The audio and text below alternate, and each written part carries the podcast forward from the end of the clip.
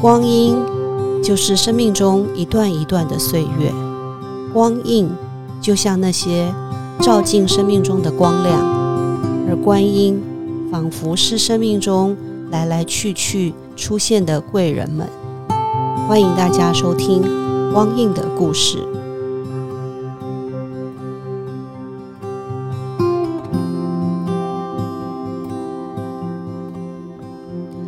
今天很开心，我们邀请到张宝芳来到我们的现场。呃，很多人听到宝芳哦，大概会下的关键字就是呃莲花基金会或者是安宁照顾，然后呃偶尔会听到贵夫人，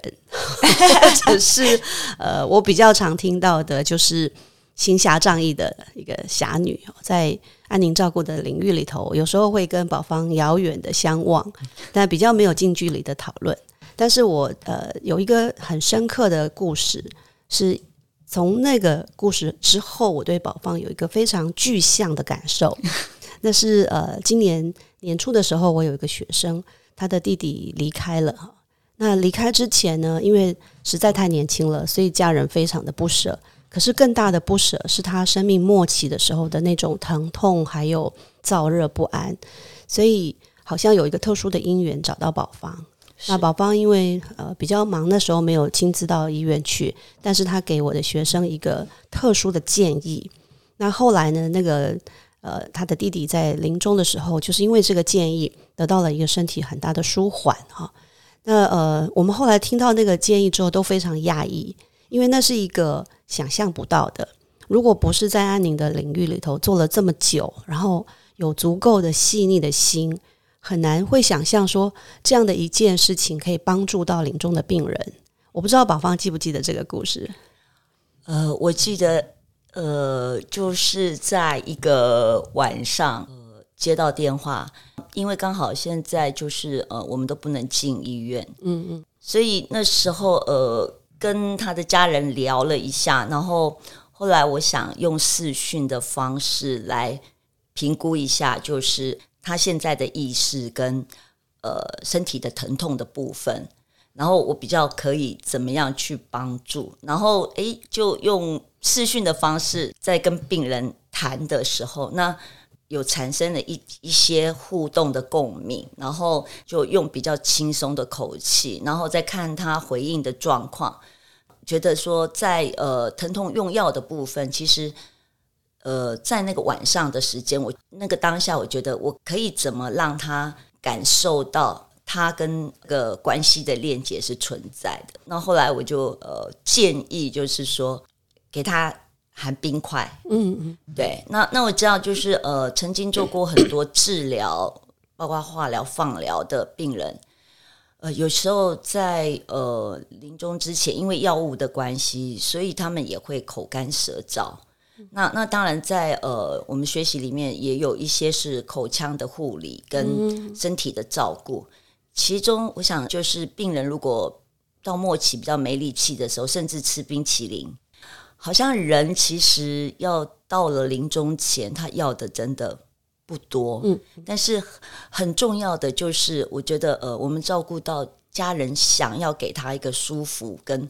过去关系的一些链接。这一个个案是应该是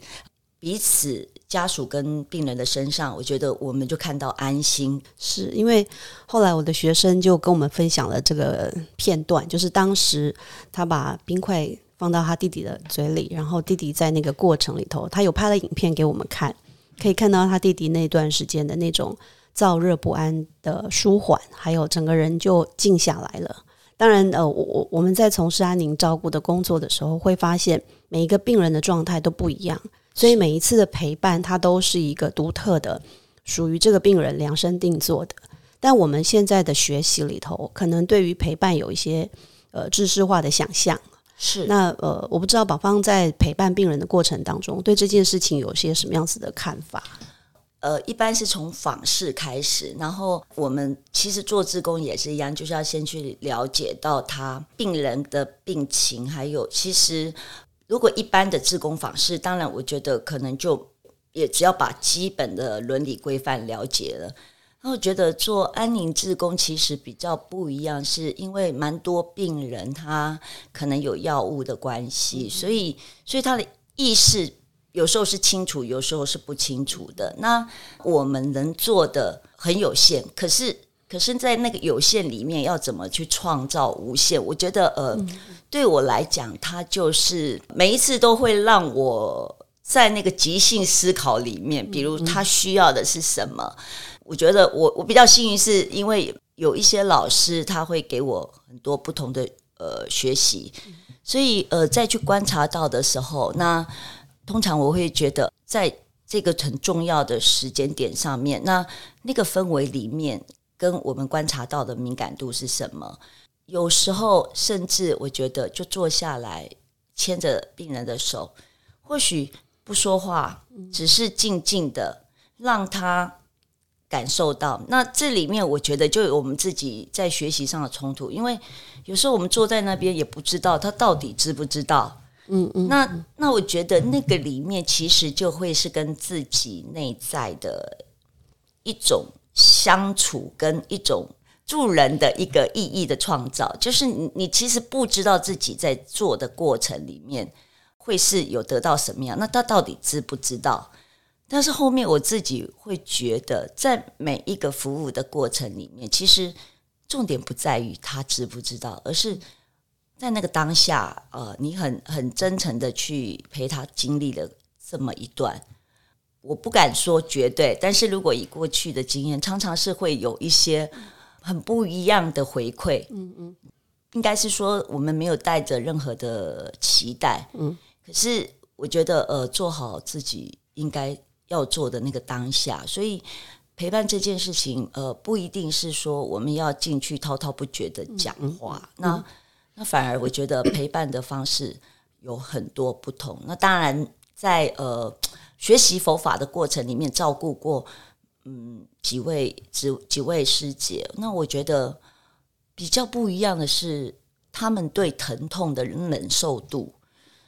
呃，这是让我觉得很压抑。就是说。可以用念佛，然后呢，可以去改变的这个疼痛的指数。这个除了应该是禅修以外，它还要有一些内在的的一些信念。所以我我那时候才懂得，呃，信愿行这三个字，就是你相信了，那自然而然它就会有一些力量去改变。否则，我就会想说，哇。已经痛到这样不堪了，可是靠着念佛，然后全身盗汗、咬牙切齿。可是，在经历过那个巅峰期之后，他慢慢的也就会去适应着那个疼痛。那我觉得，呃，这是几位几位学佛的呃菩萨，他们真的在我眼前现身现身教我的。那我就觉得说很重要，很重要。以后自己走的时候，也应该要有一点这样子的学习。嗯 就是他们看起来好像是你在陪伴他们，但其实对你来说，他们也是一个陪伴者。是谁陪谁不知道？OK，对，这这个也是我接下来想要问的，就是我们在生命经验当中啊，像呃，你扮演的角色，大部分大家的印象就是你去到某一个地方去陪伴一些人。那我不晓得在你生命当中有没有在一些特殊的时刻，譬如说你比较沮丧低潮的时候。或者无助的时候，呃，有没有过一些特殊的陪伴的经验？其实一开始，呃，走进安宁疗护的这个领域，因为因为是自己在妈妈走的时候有发愿，说我以后希望能去照顾癌症病，可是那时候完全不了解有这个怀呃怀安宁病房。那我觉得刚开始。走进去的这个领域里面，其实我都已经给自己想说，先去打预防针，就是先上了生死学的这些课程，希望自己的概念会比较完整。那走进去之后，还是觉得非常的，呃，我觉得有很长的一段时间，自己是处在那种很很复杂的那种心绪，他他可能是挫折，因为甚至是无助，甚至是。呃，自己的情绪会陷入在他人的这个悲伤当中，然后你也搞不清楚这是自己的悲伤还是就会诱发过去的经验跟感受，很很直接的。那所以呃，要调整的时候，我觉得我记得我我后来觉得百思不解，然后就去问问赵老师，老师跟我说去晒晒太阳。嗯，对，所以呢，我那时候只要一下班我就去晒太阳。那当然，我觉得呃，在病房里面有时候那种触动的那种哀伤跟自己的失落，它也是会是混在一起。嗯哼，所以我比较担心是在一阵子之后。我觉得，如果发现自己内心完全感觉就是很平凡，然后很很没有反应的时候，我曾经有过这样，那我就就觉得很恐怖，因为我觉得那个比比陷入哀伤还要还要没有触动的那种恐惧，就是你完全好像就觉得这是一个对无感，然后就好像是嗯一件好像例行的事。那时候我就害怕了，我就觉得说，哎，我自己是不是是另外一种生病？然后，所以我又毅然决然的就就去加尔各答。嗯，对。那去加尔各答的时候，我觉得，哎，呃，因为撞击，就是到那边的时候就已经不是服务，是服务垂死的病人，然后他们又是高度的传染的的病人。所以我觉得那时候又让我重新再去呃去检检视自己。那那我觉得说，呃，老师在讲这个陪伴的部分，我会觉得其实也是要常常给自己信心，因为因为你会有挫折，也会有很多复杂的情绪的起伏。那当然，我觉得更重要的是，它不能去影响到自己的。健康，嗯，对，所以，所以，呃，我自己的心得是这样子，对，对。刚刚宝芳讲的这一段呢，就很像，呃，我在金山医院做社区安宁照顾的时候，常常会带学生一起去参与，然后一起进到呃病人的家里头去做一些陪伴。那刚开始的时候，常常很多学生会跟我说：“哇，老师，这件事好有意义哦，我我们很希望可以跟你一起去做。”但常常做着做着人就不见了。然后我也觉得哎很纳闷，大家的热情怎么不见了？还是真的都很忙？那后来我有一天就想想，不对哦，应该是有什么原因造成他们的裹足不前。所以我呃侧面去了解之后，就发现了有几个比较属于我们中国人的传统，对于死亡这件事情的恐惧啊、焦虑啊，那甚至有些人他自己生命中也有一些亲人的生离死别，所以他们这么靠近。一个垂死的人，或者是生命末期的病人的时候，很多内在的那个恐惧、焦虑都会跑出来。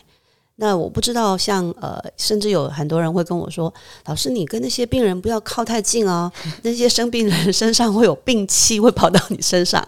那我就常常在想说，如果是我们亲密的家人，我们不会这样想。那为什么我们去照顾他人、照顾病人，我们会有这样的恐惧？那我想你在长期从事这个陪伴的工作里头，呃，不知道有没有过类似这样子的犹豫，或者是呃，身边有没有人会这样子提醒你，然后让你觉得好像应该怎么去回应这样子的提问？我觉得关心我们的。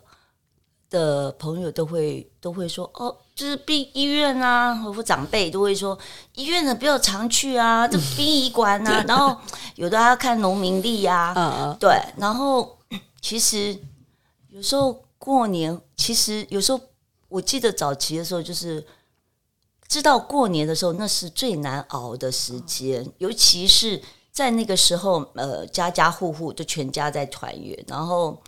呃那种。呃，家人刚好需要资源也是最少，能做的也是最少。那我就会觉得说，呃，也会想到自己就是在失去父母的那个当下，我觉得自己也也有过那种无助的感觉，就就好像走在一条夜暗的街，突然有一盏灯，可是你就在那边哭泣的时候，可是突然有一个陌生人跟你说，你要不要喝一喝一杯水，热水？我我觉得。也就这样子的一个一个感触。那那我自己是觉得，呃，一回生，二回熟。但是但是，往往我觉得，呃，不在于是病气，其实应该是说，在遗体上面的外貌，甚至是说像口腔癌的病人，呃，有时候他整个头颈部这边是掏空的，嗯，那你要怎么去呃面对那个味道？要怎么去处理那个味道？然后你要怎么去协助他跟呃，就是呃，去把它比较完整的？那当然在伤口的照护上面，呃，护理人员护理人员会，那我们也可以去协助他。那有一些是呃，像病人，其实很多时候呃，癌症的病人有时候到后面很瘦，有的是眼睛合不下来。但是传统观念里面就会觉得说这是 死不瞑目，瞑目对。但是或者是说他心里有有遗憾，嗯。但我觉得这个观念以前不懂，我也觉得好像会跟着呃就以讹传讹。但后来才知道说哦，原来我们人受到一个极限的时候，你的眼窝这一个肌肉都是流失的，所以你的眼皮也会也会比较松弛。所以根本没有没有组织是可以去让它合下来的，所以才知道说哦，原来这是因为病理的关系，我才知道说哦，其实它是需要被厘清的。那像老师在讲的，就是呃病气啊这一些，其实难免。我觉得在有些时候，有些磁场，我真的要讲的时候，我觉得说会有一些，但是。重点是，嗯，我觉得自己的心念跟你如何照顾你自己的方式，我觉得，呃，这个是可以去克服这一些。其实我自己哦，就是开始上一些生死教育的课，或者是比较轻、比较呃靠近这些死亡的状态的时候，一直去讲生死，大家也不喜欢听啊。但每次听到一些误解被厘清之后，大家的反应是：哦，原来死亡是这么一回事。哦，原来临终会遇到这样的状态，你就会升起很强的那个愿力，说：好吧，那就再多说一点。好像就是让大家更知道死亡，然后更勇敢的去面对死亡。你曾经提过，你有一个很很强烈的生命感受，是来自德蕾莎修女讲的一段话：在别人的需要上，我找到自己的责任。责任对。那我不晓得说，你像呃长期这样下来，包括你刚刚提到的一些病人的状态啊，或者是你因为接触了以后才知道死亡的某一种样貌，是那这些事情是不是也是让你持续不断在做这些事情的一种动力？我的母亲是因为癌症走的，那呃，他们两位相差才不到三个呃三个月出头，所以在这很短的时间，我。呃，失去了至亲。那当时我觉得我自己有发了一个愿，就是我我在很多的医疗的措施里面我不解，所以他们临终的时候都不是太太舒服太好。那我自己就觉得蛮呃自责的。可是当我懂的时候，我就会原来是遗憾，然后自责。后来我觉得呃，必须要去重新去看见。他们两个的生命对我的影响，所以，所以自己就在这个过程里面觉得说，或许当时在这个走的悲伤十年的过程里面，我自己经历了什么，我我应该都体会很深。所以在从事这样子的一个协助的时候，这一些都是要去实践的，它就会影响到我自己的。生活，对，那会不会有累的时候？会，因为有些时候你必须要用很专注的心去投入。其实我常常走不下去，然后也是跟老师的学生一样，就是也会有偷懒的时候。那我想到别人的需要，那那那个时候是一个很苦的事情，尤其资源不多的时候，所以我就会重新再去再去把它火点燃，然后让自己。也尽量能就是保持在一个比较比较平衡的状态状态之之下去协助，但是有一个是，如果我状态很不好的时候，其实呃我就不会去太勉强自己是必须一定要怎么样。那那嗯，我觉得团队的一种合作，也许我不用到第一线，也许我可以去协助在做后面的事情。那我觉得自己的私心。后来找到意义，就是我觉得我对父母没有办法去尽孝，这是我的遗憾。后来慢慢我觉得，呃，把这一份孝，把它换一个意义，就是当我在为他人服务的时候，其实我也是在尽孝的一部分。那那我觉得，诶，这样子就觉得自己就有累积了，嗯，一个自己的心愿。所以，所以我觉得这还是有自私的想法。OK OK，这就是自利利他嘛，自利利他，对自己你觉得满足你自己个人的那种意义感的转换，然后也觉得自己可以安心，是对父母的事情可以安心，然后又能够去为别人做一些事情。是我们可不可以谈谈？呃，除了陪伴临终的病人，或者是做安宁照顾之外，你在你的生命当中，你觉得很有意义或很有趣的事情？或者像我们的节目叫“光印”的故事嘛，就是很像是有光进入到你生命中的那个时刻。过去的时间里面，我觉得也也在看自己的一个转变。嗯，年龄跟心智好像不太是成正比，因为我觉得，呃，有时候我我女儿就会说，你还蛮喜欢去做挑战的事情。嗯，但但是我觉得在学的过程里面。当我在学一件事情的时候，我就会很去注意，想去把它学好。尤其是利人的事情，那他也是要学习。应该要回溯到医院里面的安宁病房的成立，然后我觉得最困难的时候是太平间的改革。那在那个过程里面，一直有很多的。不可思议的事情，它就是一直被搁置在那边，然后也因为经费啊、人力各方面，但是我只是很很有那个发了一个愿，跟院长建言，然后呢，就一路开始呃朝这个改革的这个部分，但是在这个两年多的过程里面，就好像四面碰壁，那不管你找了谁都没有用。那其实我就在想说。这个是利他的事情，为什么菩萨没有帮帮我？所以，所以我就我觉得人就是呃会有这些无名，然后当然就会开始就是会偶尔会去跟地藏王菩萨哭诉，希望他能帮助我，然后然后告诉我应该要怎么再走下去。就就这样子，然后在那个过程我也发生那个车祸，差一点点，我终于知道就是人在那种。空间里面突然自己好像那个被拉到车顶上面，然后就看那个状态静置在那边，然后全身等到自己有有意识到的时候是整个麻的，然后就停滞在那边。因为我记得是在跟巷在巷子里面，它开的非常的快，然后差那个几秒，如果碰上的话，我大概我觉得我们大概都完一起都一起一起完蛋了。就是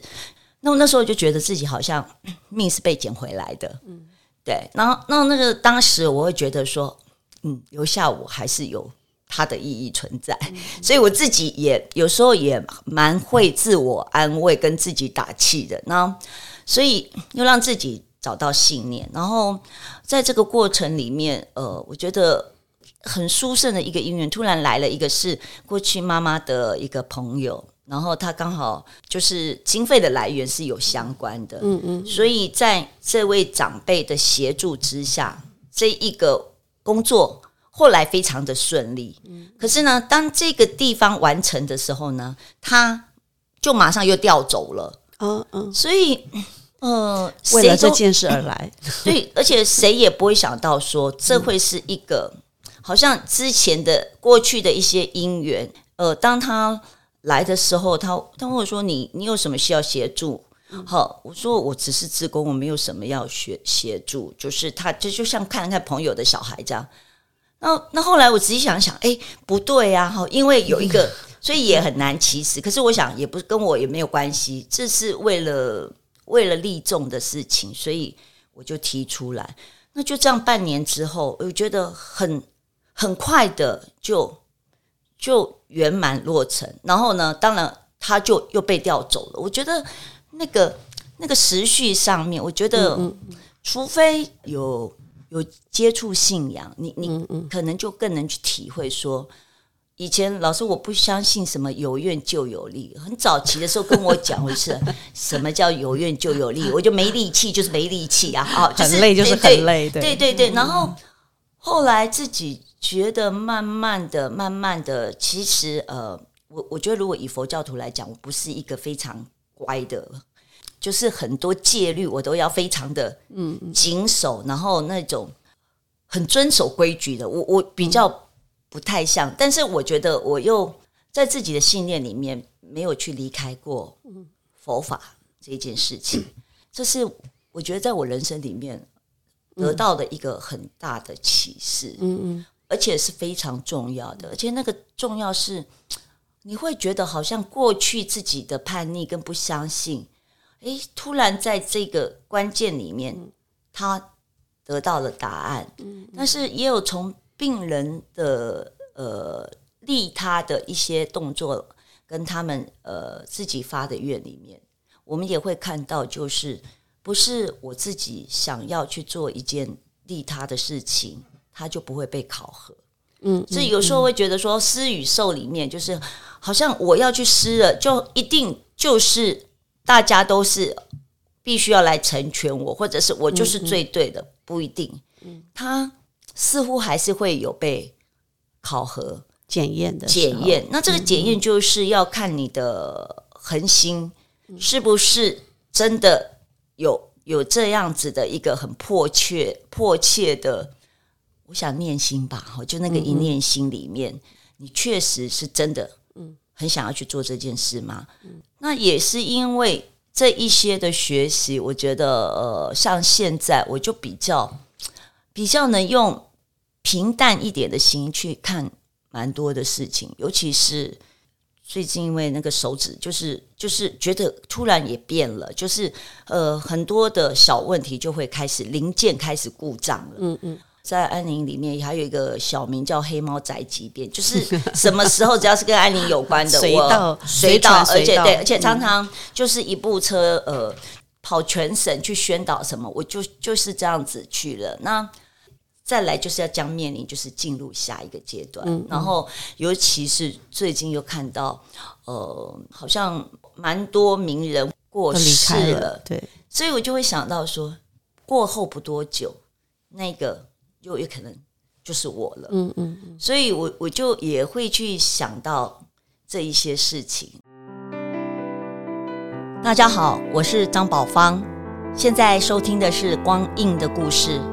与大家分享一句尼采菩萨说的话：“参就为何，方能迎接任何。”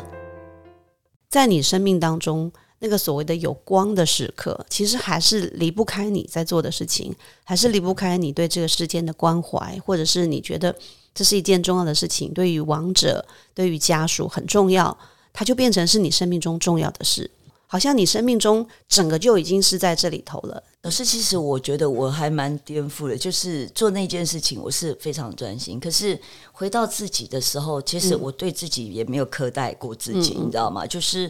有时候比较沮丧的时候，我就会靠吃，就是吃东西好。我觉得满足自己的方式，会去找到一个对自己好的方式。但是很多的时间，我我相信你会自己卤味。我这因为从疫情之后，我就开始，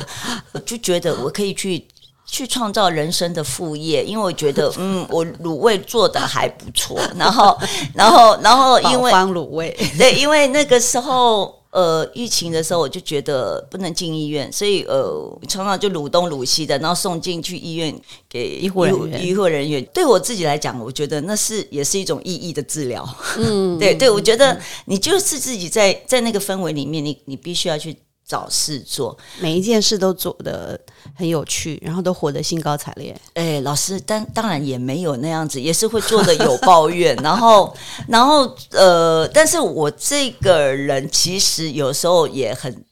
也很，很幼稚啊，就是觉得有些时候自己就会觉得那也没关系啊，反正说是散漫或是无厘头，就是，呃，我不太会去把事情想的太过度的。的复杂，嗯，对，那就天然的乐观这样。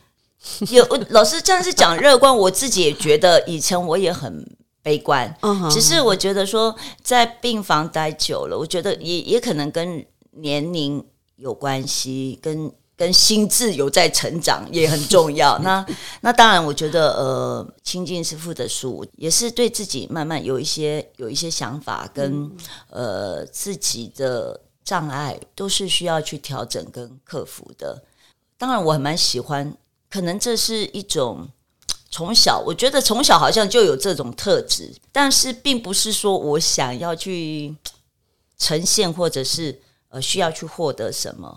对，那有些人会说：“哎呀，你已经头上都是光。”我说：“我说，我说，我觉得呃，其实是光或者是什么？我觉得那个是自自己的内心会是最清楚的。我我觉得是不需要过度的去。”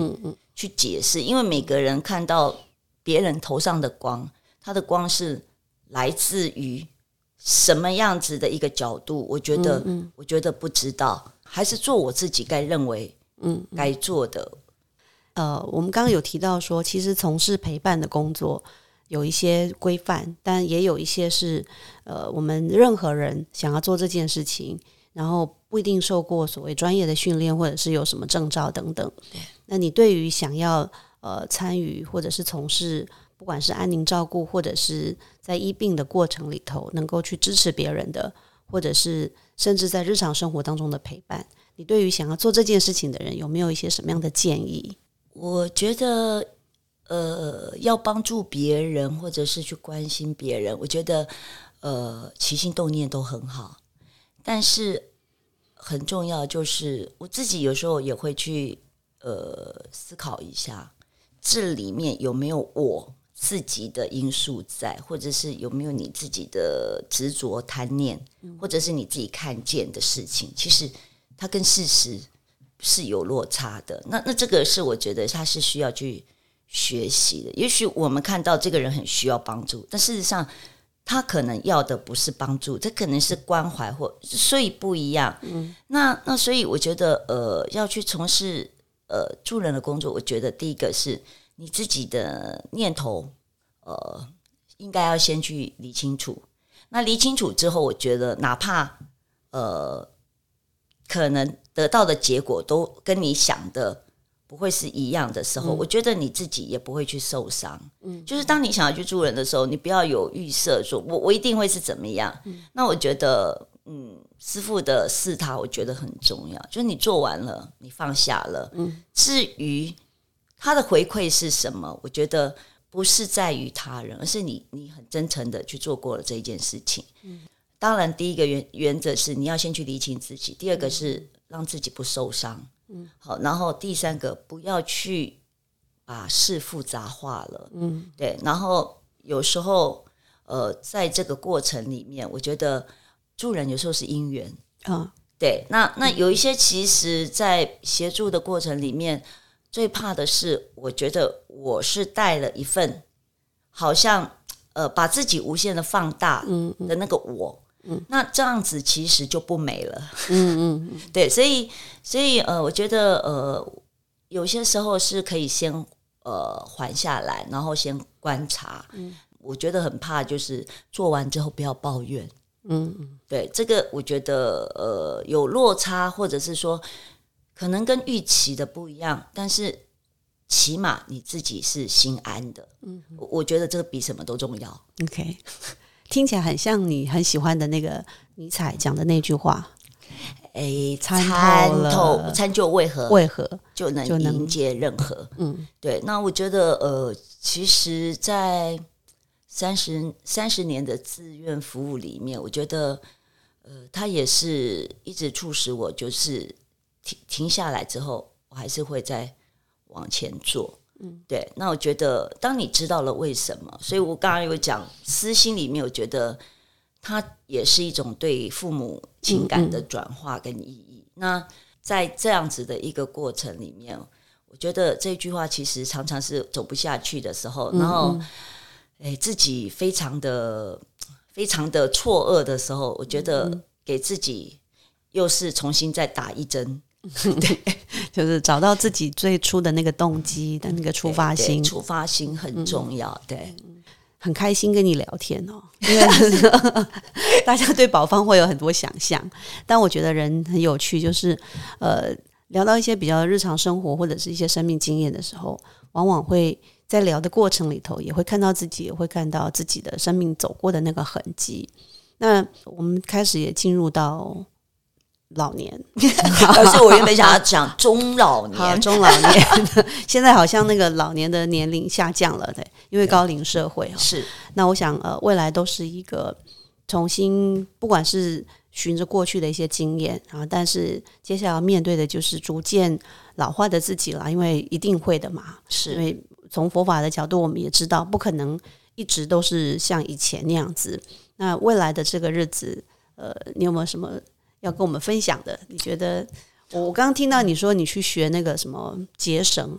绳绳索救援，绳索救援，对结绳听起来是娱乐这样，嗯因为绳索救援 就是一个复杂的而事情。是其实其嗯实啊，我自己觉得我是蛮好奇的，尤其是对呃助人的这件事情，我不懂，我就会想去理清。然后，嗯然后我觉得不是不一定我是去第一线，比如说、嗯呃。这个绳索救援，现在大家会比较常看到的，就是在那个山难事件，嗯或者是坠溪呀、或者是呃去去搜索的时候，那其实当时去学是因为自己觉得要要保，有时候在爬山过程里面，你需要去拉绳，你你总是会需要用到绳子这个力量。那后来觉得哦，我对对这个绳子说实在反而是很陌生，可是我觉得对于绳子它的不同的一个结构，然后套用到一些呃器械的时候，它反而是一种呃一种助人的的辅助的动力。那我觉得呃很重要，可是不懂，所以不懂我就去上，然后然后去上的时候我就想，上大概只能在家里就是外外墙擦擦窗户，也不能做做什么哈。那自己就想说，哎呀，那既然去上了，我觉得呃就跟着看到底这个事情对社会的帮助是有什么？因为总是有一群人是有他们的坚持，然后、然后默默的是在做不同领域的事情。那那我就是觉得，呃，我就是用这样的一个，但是我也是有偷偷的，就是把它想到说，哎，那如果是在医院里面，比如说在楼层很高的时候，嗯嗯。像现在呃，比如停电啊，或者是说紧急有火灾啊，那那这些是不是可以用到在病人的协助上？急难救助，对，呃，在日本，他们对于这种消防对长者的照顾，我觉得他们就已经是比我们前进很多，所以我我就会觉得说，他在未来我们的社会里面，对于这种呃公安的照顾，他是不是有更多人会去理解？所以我去学是，并不是我要去跳到第一线，因为我自己觉得我的能力跟跟年龄，年龄是一个很大的问题哈。但是，但是我觉得呃，也很庆幸自己有机会去看到不同领域。那我自己最近呃，有给自己一个功课，就是还是要保持运动。嗯，对，那那是一个我觉得呃很现实的，从生理、心理各方面，我觉得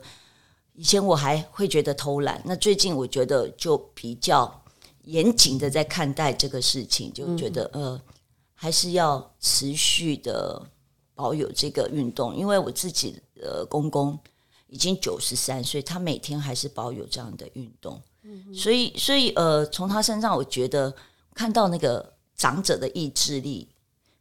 跟他可能几天不动，他很急速的退化，啊哈，对我，我觉得真的很重要。但是尤其以前跟我讲，我不太相信。但是最近体力各方面，我觉得刚好是一个转换期。嗯嗯。所以呃，我我觉得我有感受到，所以我跟我女儿讲说，我觉得我最近好像老了，老了蛮多。但是他跟我讲，但我没有觉得你心智跟表现有老啊。哈，那我说，那这就是我 我把自己照顾得很好。对，所以所以老师在讲的，就我想，呃，第一个就是学习，第二个其实呃，我有在思考，就是要尽量的去把自己所有的看似要怎么的去安排。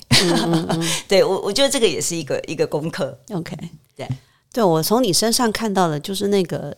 很强的动能，就是你只要认为是有意义的事情、重要的事情，可以帮助的到别人的事情，你就会有很强的动能去完成它。因为把它试着去做呃一个记录，或者是出版，然后让更多的人可以从你的经验当中有一些学习跟参考。好，谢谢老师。刚好我可以工商那个广告 时间。其实呃，在我们的人生。杂志里面有一个已经是呃大概一两年了，每一期都有一个与生命相遇的故事。那目前我觉得大概是在尾声。那那我觉得未来有没有机会，就是它会成为一本书？我自己因为在会吧，谢谢老师的加冕。如果老师愿意给我一些意见的话，但是我想在后面就是呃有一些呃这些故事对我的影响是什么？是我自己有一点呃怠惰了，就还没有去把它完全做一个最后的呃结语。对，那那我想呃在这个呃与生命相遇的故事里面，我有口述呃就是有一位敬畏菩萨，他帮我做了这个撰稿。那那其实每一期在我们的人生杂志上面，嗯，呃，五十二页，那都有这样子的一个一个刊载。那如果大家觉得他有兴趣，其实他就是我服务过的病人的一些故事，这样子，对。所以，我谢谢老师给我广告时间，因为我以前是人生杂志的主编哦，真的，所以我们要那个在节目当中披露一下 哦。老师以前是，所以所以我不知道老师以前是那个很久很久很久二十几年前，对。但是我还是那个法古文化跟人生杂志的那个长期的支持者，因为人生杂志是师傅一直希望能够长期维持下去的一份刊物，对我觉得很重要。就尽我所能，但是我想我应该也会给编辑们找了很大的困扰，因为我不是那个很按部就班的。不会啦，因为我我们以前就常常在开玩笑说，如果一个杂志里头的文章都长一样，那就不好看了。对，那我觉得宝方的生命历程哦，就是像我们今天谈到的这些故事，真的就是一个光的线，光的视线，那个光可能从四面八方来。可能是别人进到你的生命中，可能是你带到别人的生命里头，所以今天真的很高兴，那个有这个机会跟你聊这些课题，然后我们将来还有很多的机会可以呃一起来完成，或者是来呃支持生死历程当中需要被陪伴的人，一起努力。谢谢老师，谢谢大家。好，我们今天就进行到这里，谢谢大家。